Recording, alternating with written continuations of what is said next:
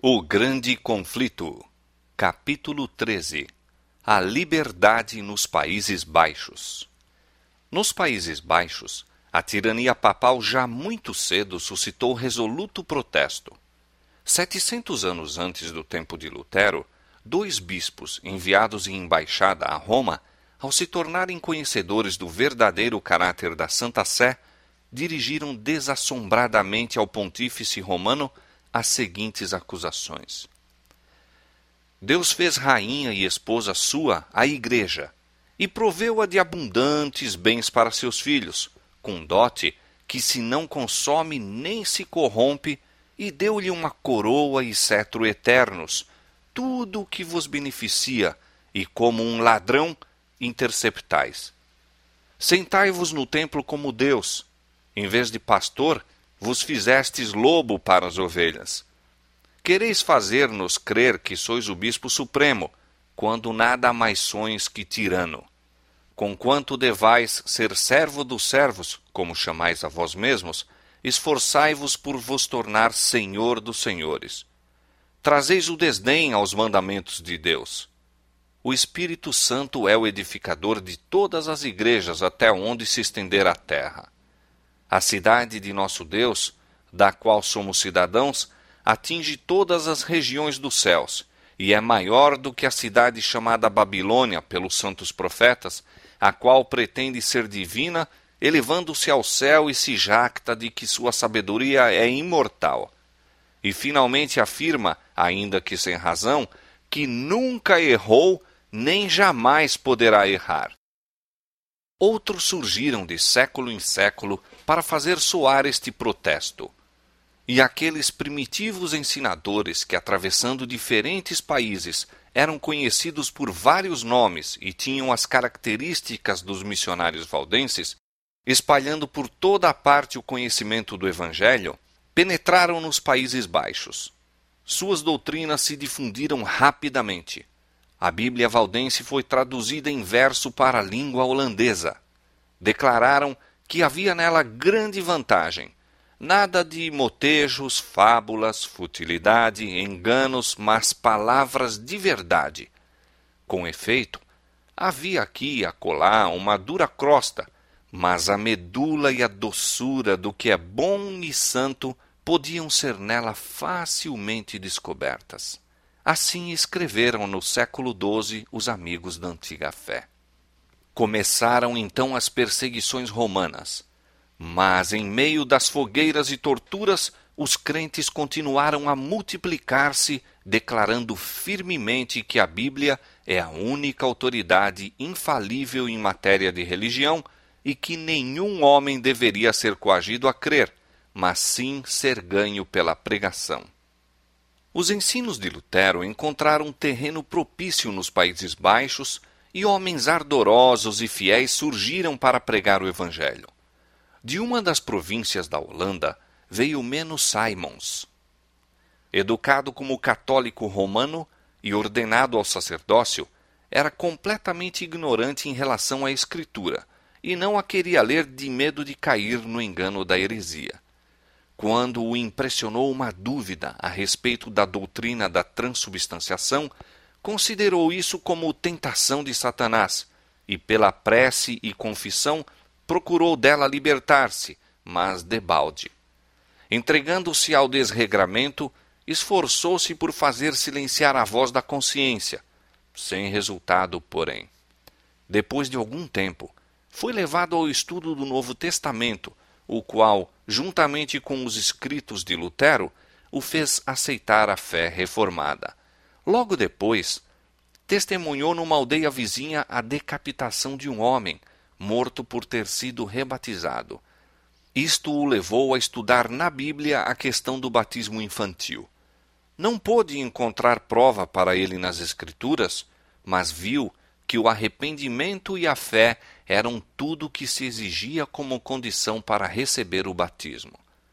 Meno retirou-se da igreja romana e dedicou a vida a ensinar as verdades que recebera. Tanto na Alemanha como nos Países Baixos surgiram uma classe de fanáticos, defendendo doutrinas absurdas e sediciosas, ultrajando a ordem e a decência e levando a efeito a violência e a insurreição. Meno viu os terríveis resultados a que tal movimento conduziria inevitavelmente e com tenacidade se opôs aos ensinos errôneos e ferozes planos dos fanáticos. Muitos havia, entretanto, que tinham sido transviados por esses fanáticos, renunciando, porém, posteriormente às suas perniciosas doutrinas. E restavam ainda muitos descendentes dos antigos cristãos, fruto dos ensinos valdenses. Entre essa classe, Meno trabalhou com grande zelo e êxito. Durante vinte e cinco anos, viajou com a esposa e filhos, suportando grandes agruras e privações e frequentemente em perigo de vida. Atravessou os Países Baixos e a Alemanha do Norte, trabalhando principalmente entre as classes mais humildes, mas exercendo vasta influência. Eloquente por natureza, posto que possuísse limitada educação, era homem de integridade inabalável, espírito humilde e maneira gentis, e de uma piedade sincera e fervorosa, exemplificando na própria vida os preceitos que ensinava e recomendando-se à confiança do povo. Seus seguidores estavam esparsos e eram oprimidos. Sofriam grandemente por serem confundidos com os fanáticos adeptos de Münster. Não obstante, grande número se converteu pelos seus labores. Em parte alguma foram as doutrinas reformadas mais geralmente recebidas do que nos Países Baixos. Em poucos países suportaram seus adeptos mais terríveis perseguições. Na Alemanha, Carlos V havia condenado a reforma e com prazer teria levado à tortura todos os seus partidários, mas os príncipes mantiveram-se como uma barreira contra sua tirania. Nos Países Baixos seu poder foi maior, e editos perseguidores seguiam-se uns aos outros em rápida sucessão. Ler a Bíblia, ouvi-la ou pregá-la, ou mesmo falar a respeito dela, era incorrer na pena de morte pela tortura. Orar a Deus em secreto, deixar de curvar-se perante as imagens ou cantar um salmo eram também puníveis de morte. Mesmo os que abjurassem seus erros eram condenados, sendo homens, a morrer pela espada, e sendo mulheres, a serem enterradas vivas. Milhares pereceram sob o reinado de Carlos e Filipe II. Certa ocasião, uma família inteira foi levada perante os inquisidores, acusada de não assistir à missa e de fazer culto em casa. Ao serem examinados quanto às suas práticas particulares, respondeu o filho mais moço: Pomo-nos de joelhos e oramos para que Deus nos ilumine a mente e perdoe os pecados.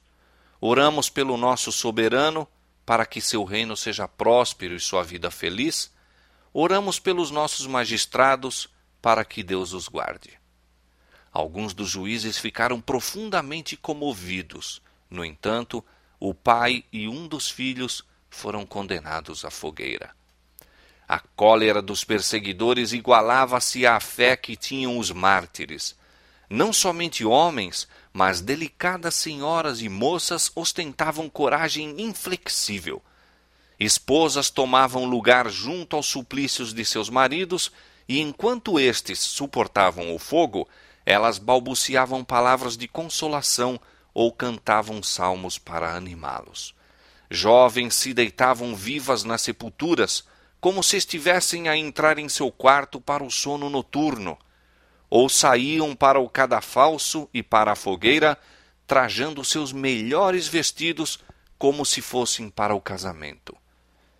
Como nos dias em que o paganismo procurou destruir o Evangelho, o sangue dos cristãos era semente. A perseguição servia para aumentar o número das testemunhas da verdade. Ano após ano, o monarca, despeitado até a loucura pela resolução invencível do povo, persistia na obra cruel, mas debalde. Sob o nobre Guilherme de Orange, a revolução trouxe finalmente à Holanda liberdade de culto a Deus. Nas montanhas de Piemonte, nas planícies da França e praias da Holanda, o progresso do Evangelho foi assinalado com o sangue de seus discípulos. Mas nos países do norte encontrou pacífica entrada. Estudantes em Wittenberg, voltando para casa, levaram a fé reformada para a Escandinávia. A publicação dos escritos de Lutero também propagou a luz. O povo simples e robusto do norte deixou a corrupção, a pompa e as superstições de Roma para acolher a pureza, a simplicidade e as verdades vitais da Bíblia. Tausen, o reformador da Dinamarca, era filho de camponês. Desde a infância deu mostras de vigoroso intelecto, tinha sede de saber, mas este desejo lhe foi negado pelas circunstâncias em que seus pais se achavam, e entrou para o claustro. Ali, sua pureza de vida, bem como diligência e fidelidade, conquistaram a benevolência de seu superior. O exame demonstrou possuir talento que prometia em algum futuro bons serviços à igreja. Foi decidido dar-lhe educação em uma das universidades da Alemanha ou dos Países Baixos. Concedeu-se ao jovem estudante permissão para escolher por si mesmo uma escola, com a condição de que não fosse a de Wittenberg. Não convinha expor o educando ao veneno da heresia. Assim pensaram os frades. Tausen foi para Colônia, que era então como hoje um dos baluartes do romanismo. Ali logo se desgostou com o misticismo dos escolásticos. Aproximadamente por esse mesmo tempo, obteve os escritos de Lutero. Leu-os com admiração e deleite, desejando grandemente o privilégio de receber instrução pessoal do reformador. Mas, para fazer isso, deveria arriscar ofender a seu superior e privar-se de seu arrimo. Decidiu-se logo e, pouco tempo depois, se matriculou na Universidade de Wittenberg. Voltando à Dinamarca, de novo se dirigiu a seu mosteiro. Ninguém, por enquanto, o suspeitava de luteranismo. Não revelou seu segredo, mas, sem despertar preconceitos dos companheiros, esforçava-se por levá-los a uma fé mais pura e vida mais santa. Expôs-lhes a Bíblia e explicou seu verdadeiro sentido, pregando-lhes finalmente a Cristo como a justiça do pecador e sua única esperança de salvação. Grande foi a ira do prior, que nele havia depositado extraordinárias esperanças como valoroso defensor de Roma foi logo removido de seu mosteiro para outro e confinado à cela sob estrita fiscalização. Para o terror de seus novos guardiães, vários dos monges logo se declararam conversos ao protestantismo. Através das barras da cela, Tausen comunicara aos companheiros o conhecimento da verdade. Fossem aqueles padres dinamarqueses peritos no plano da igreja de como tratar a heresia, e a voz de Tausen jamais teria sido de novo ouvida. Mas, em vez de o confiar ao túmulo na alguma masmorra subterrânea, expulsaram-no do mosteiro. Estavam, então, reduzidos à impotência. Um edito real, apenas promulgado, oferecia proteção aos ensinadores da nova doutrina. Tausen começou a pregar. As igrejas lhe foram abertas e o povo reunia-se em multidão para ouvi-lo. Outros também estavam a pregar a palavra de Deus. O Novo Testamento, traduzido para a língua dinamarquesa, circulou amplamente. Os esforços feitos pelos romanistas a fim de destruir a obra tiveram como resultado estendê-la e não muito depois a Dinamarca declarava aceitar a fé reformada. Na Suécia, também jovens que haviam bebido da fonte de Wittenberg levaram a água da vida a seus patrícios. Dois dos dirigentes da reforma sueca, Olavo e Lourenço Petri, filhos de um ferreiro de Orebro, estudaram com Lutero e Melanchthon e foram diligentes em ensinar as verdades que assim aprenderam. Semelhante ao grande reformador, Olavo despertava o povo pelo seu zelo e eloquência, enquanto Lourenço, à semelhança de Melanchthon, era ilustrado, refletido e calmo. Ambos eram homens de fervorosa piedade, profundos conhecimentos teológicos e inflexível coragem para promover o avançamento da verdade. A oposição romanista não faltava. Os padres católicos instigavam o povo ignorante e supersticioso. Olavo Petri foi muitas vezes assaltado pela populaça e, em várias ocasiões, mal pôde escapar com vida. Estes reformadores eram, entretanto, favorecidos e protegidos pelo rei. Sob o domínio da Igreja de Roma, o povo estava submerso na pobreza e atormentado pela opressão. Destituídos das Escrituras e tendo uma religião de meras formas e cerimônias, que não transmitia luz ao espírito, estavam a voltar às crenças supersticiosas e práticas pagãs de seus antepassados gentios. A nação achava-se dividida em facções contendoras, cuja perpétua luta aumentava a miséria de todos. Resolveu o rei fazer uma reforma no Estado e na Igreja e recebeu com agrado aqueles hábeis auxiliares na batalha contra Roma. Na presença do monarca e dos principais homens da Suécia, Olavo Petri, com grande habilidade, defendeu contra os campeões romanos as doutrinas da fé reformada. Declarou que os ensinos dos pais da Igreja deviam ser recebidos apenas quando estivessem de acordo com as Escrituras. E as doutrinas essenciais da fé são apresentadas na Bíblia de maneira clara e simples, de modo que todos os homens as possam compreender. Disse Cristo: A minha doutrina não é minha, mas daquele que me enviou. E São Paulo declarou que se pregasse outro evangelho a não ser aquele que recebera, seria anátema. Como, pois, disse o reformador, pretenderão outros a seu bel prazer decretar dogmas impondo-os como coisa necessária à salvação? Demonstrou que os decretos da Igreja não têm autoridade quando em oposição aos mandamentos de Deus, e insistiu no grande princípio protestante de que a Bíblia e a Bíblia só é a regra de fé e prática. Esta contenda, posto que travada em cenário relativamente obscuro, serve para mostrar-nos a qualidade de homens que formava a maior parte do exército dos reformadores. Longe de serem analfabetos, sectaristas, controversistas ruidosos, eram homens que haviam estudado a palavra de Deus e bem sabiam como manejar as armas com que os supria o arsenal da Escritura. Com respeito à erudição, antecipavam-se a seu tempo. Quando fixamos a atenção em centros brilhantes como Wittenberg e Zurique, e em ilustres nomes, tais como os de Lutero e Melanchthon, de Zwinglio e Oecolampadius, Dir-se-nos-á talvez que foram esses os dirigentes do movimento, e naturalmente deveríamos esperar neles prodigioso poder e vastas aquisições. Os subordinados, porém, não eram como eles. Mas volvamos ao obscuro teatro da Suécia e aos humildes nomes de Olavo e Lourenço Petre, desde os mestres até os discípulos, que encontramos? Eruditos e teólogos, homens que perfeitamente se assenhorearam de todo o sistema das verdades evangélicas e que ganharam vitória fácil sobre os sofismas das escolas e dos dignitários de Roma. Como resultado desta disputa, o rei da Suécia aceitou a fé protestante e, não muito tempo depois, a Assembleia Nacional declarou-se a seu favor.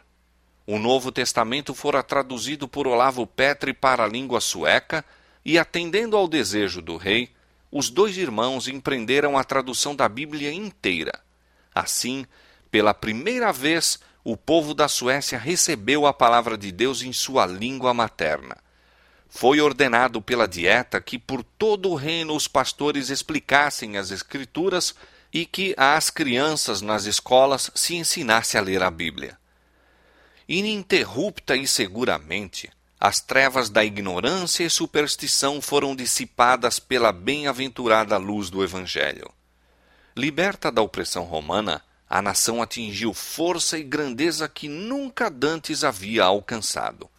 A Suécia tornou-se um dos baluartes do protestantismo. Um século mais tarde, em tempo de grave perigo, esta pequena e até ali fraca nação, a única na Europa que ousou prestar auxílio, foi em livramento da Alemanha nas terríveis lutas da Guerra dos Trinta Anos. Toda a Europa do Norte parecia a ponto de novamente cair sob a tirania de Roma.